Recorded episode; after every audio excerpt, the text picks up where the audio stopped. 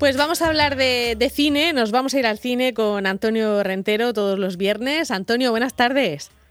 Hola Marta, buenas tardes. Bueno, que te tenemos pluriempleado aquí en Onda Regional, pero lo tuyo, lo tuyo es el cine, o sea que por, ahí empezaste a colaborar aquí en Onda Regional y, te hemos recuperado.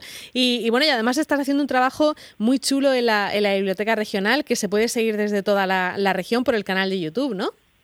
Sí, muchas gracias por recordarlos. Esta semana en concreto, dentro del ciclo de ciencia ficción, no, no ciencia, Cienza, ficción, que bueno cuenta con un plantel maravilloso. Hoy de verdad no os perdáis la charla que hay sobre efectos digitales en, eh, en el cine, a mm. cargo de... En Twitter seguramente la conocerán como OK Infografía, y es una, una profesional de este sector, de los efectos digitales, que, que, es alucinante los, los hilos que nos cuenta. Y bueno, me invitaron, yo estoy encantado, espero que le esté gustando a la gente, un taller que estoy haciendo esta semana de crítica de cine de ciencia ficción.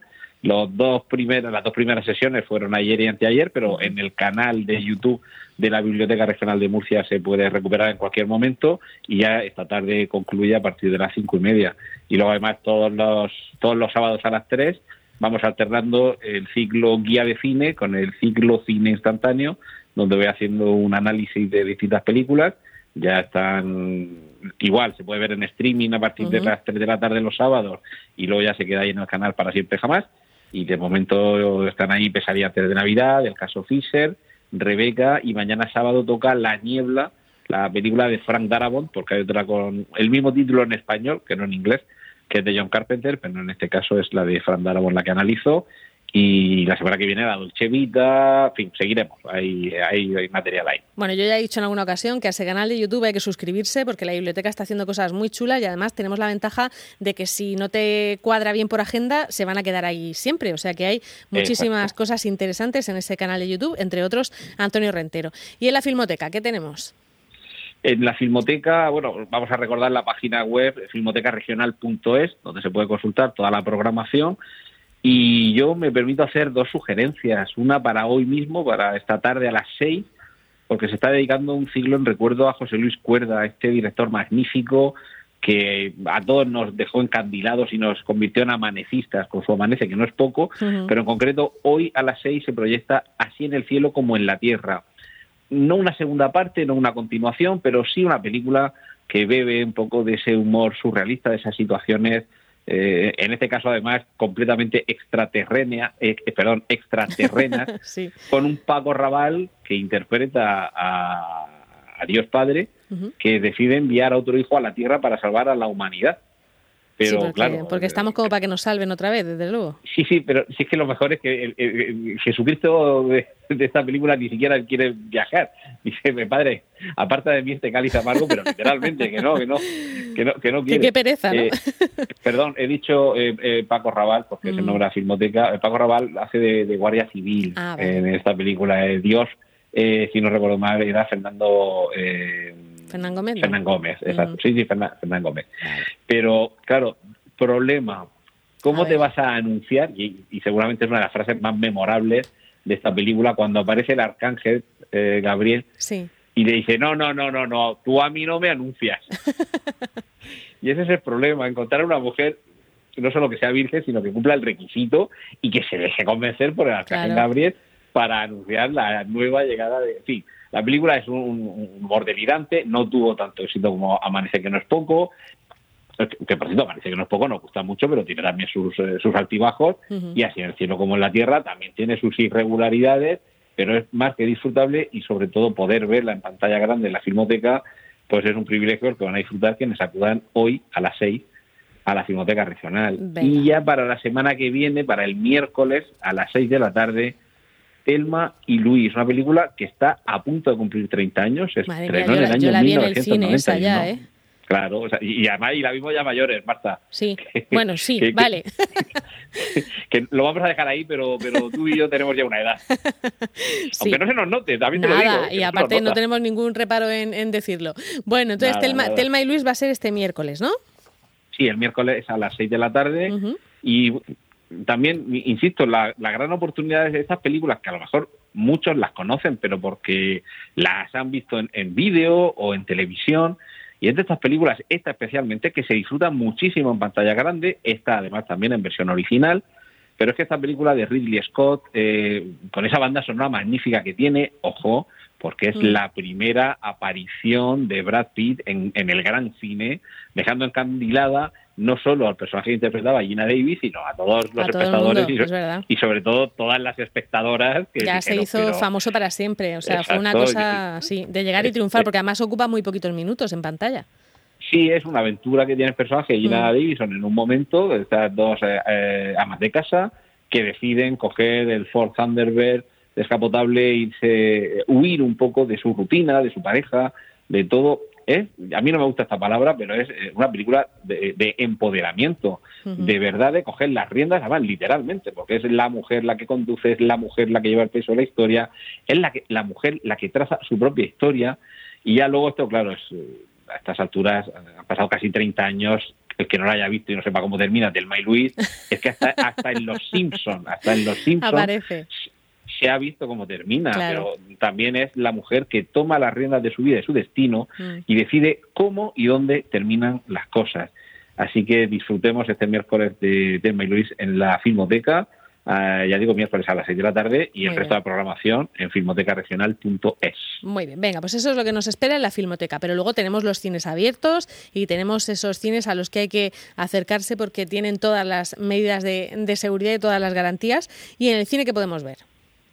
Pues bueno, eh, incido en lo que dice de, las garantías eh, y hay una gran ventaja, que en las salas comerciales eh, hay limitación de aforo, pero suelen ser salas tan grandes y además, por desgracia, hay tan poca gente que se está animando a ir al cine que según la película que elijas y el pase que elijas, eh, tienes el privilegio de que te ponen la película a ti solo. Yo esta mm. semana he ido al cine a una película que ya se había estrenado, la había visto, pero quería verla en pantalla grande, porque, en fin, los críticos de cine a veces tenemos estas, eh, estas prebendas de poder ver las películas online que te pasan la productora o el exhibidor, te pasan el código, o incluso yo eh, esta semana he visto una película que se estrenará el año que viene.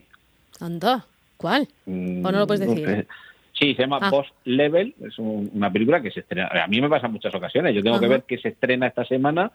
A lo mejor hace tres meses que vi la película y digo, ah, vale, era esta, de acuerdo. pero pero en, el cine, de verdad, yo hay muchas películas que, quiero verlas en el cine. Porque tienes esa ilusión. Claro, y fíjate que en casa tengo una pantalla de 65 pulgadas que desde luego me, me llenan media pared, pero pero es otra cosa. El cine es algo distinto, eh, la experiencia, el lugar. Y luego sí que es verdad que esta era una película de miedo, en concreto, de uh que no sé si estará poniéndola todavía en las salas en Murcia. ¿Y fuiste solo? sí, yo, bueno, yo suelo, solía, porque este, este año es diferente a todo, mm. pero yo suelo ir mucho al cine y yo solo. Y fíjate, sobre todo, mm, no, no solo por el aspecto visual, películas de terror y de humor me gusta mucho ver cómo el público reacciona. Claro, se Si donde yo he mm. percibido esto aquí funciona, esto no me funciona, a mí, ver si a lo mejor al público si le funciona, si pasa más o menos miedo, si tiene el alivio cómico mm, que muchas películas te ponen después de un, de un, susto, de un estremecimiento, si eh, eh, eso le funciona a la gente, porque claro, a mí me sirve mucho para saber si la percepción que yo tengo de lo que transmite una película se corresponde con lo que el público percibe. Eh, claro, en este caso, pues es que es que me pusieron a mí la película. Con lo cual no te sirvió, para esa experiencia no te sirvió. Exacto, volví a ver la película, me, gustó, la disfruté, eh, la experiencia es distinta también por la pantalla, el sonido, todo, pero también animo a la gente a que vaya, que, que si lo que tienen miedo es que hay mucha gente... Que va, no. Este año, este año, bueno, este año después del, confinamiento, yo no he ido a una sala de cine donde fuéramos más de 20 personas. Y mm. evidentemente, muy repartido todas las salas de cine con sus cintas que te van bloqueando algunos asientos, algunas butacas, para que no las utilices. En fin, que hay todas las medidas de seguridad y yo de verdad animo, vamos al cine, vayamos al cine, Venga. que es donde mejor se disfrutan las películas. Pero dinos qué vamos a ver, que no quedan unos minutos y no lo, vas a contar. muy rápido. En, por lo menos en, Murcia, en Cinesa Nueva Condomina, desde, desde hoy viernes, cada día hay una película de Harry Potter. Es un maratón en el que están, me parece que eran siete las películas. Eh, son ocho, siete, libros, ocho, pelis. Bueno, claro, siete libros, la última que son dos partes. Pues tenemos para cada día de la semana y una más para ir viendo una cada día. Así que yo recomiendo que le echen los, los poterófilos, que le echen un, vistazo a la programación. Y luego estrenos de esta semana. Muy rápidamente, El verano que vivimos, una película española con Blanca, Suárez, eh, perdón, Blanca Suárez, Javier Rey, Pablo Molinero.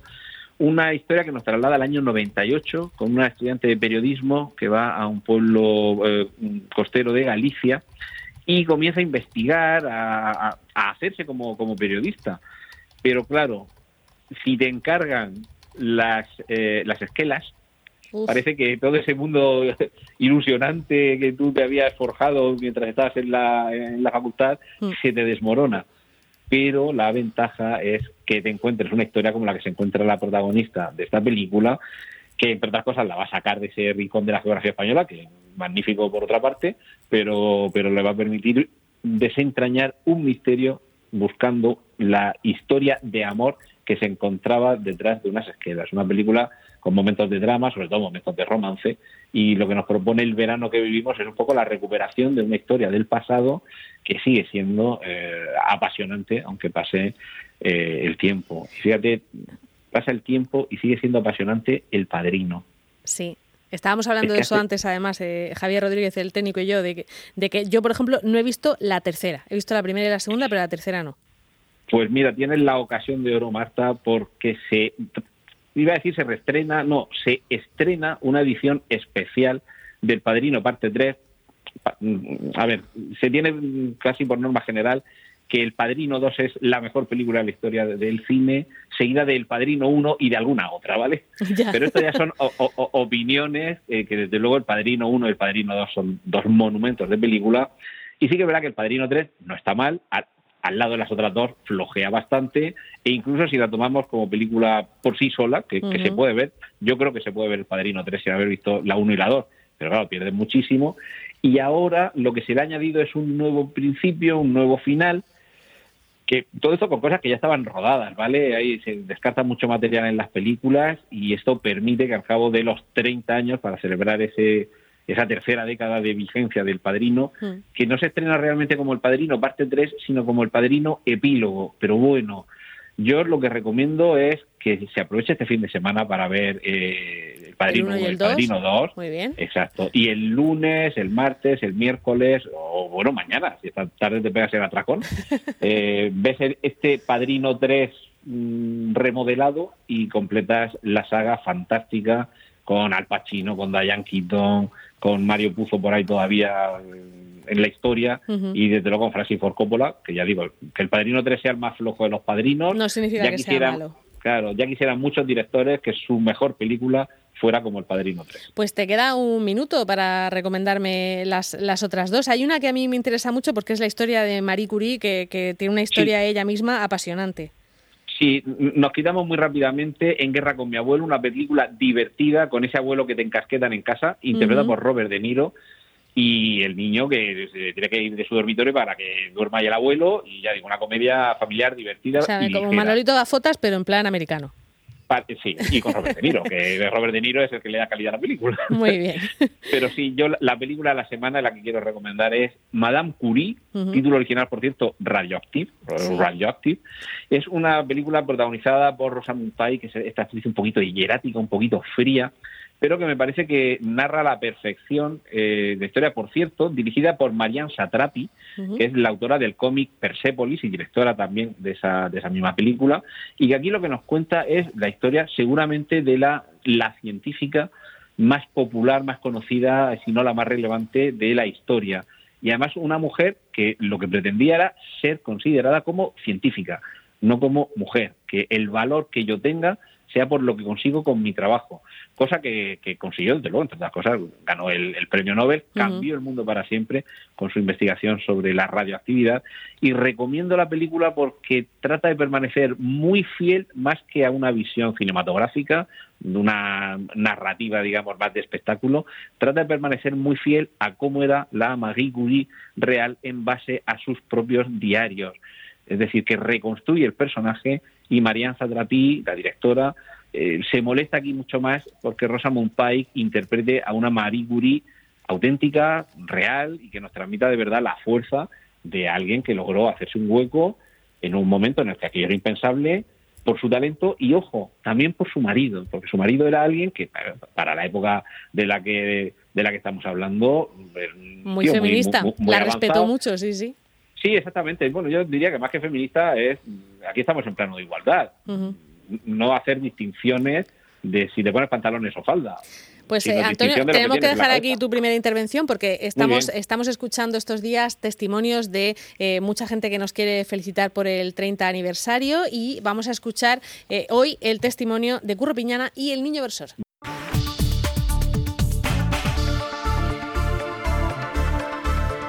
Asómate a El Mirador, cada día con Marta Ferrero.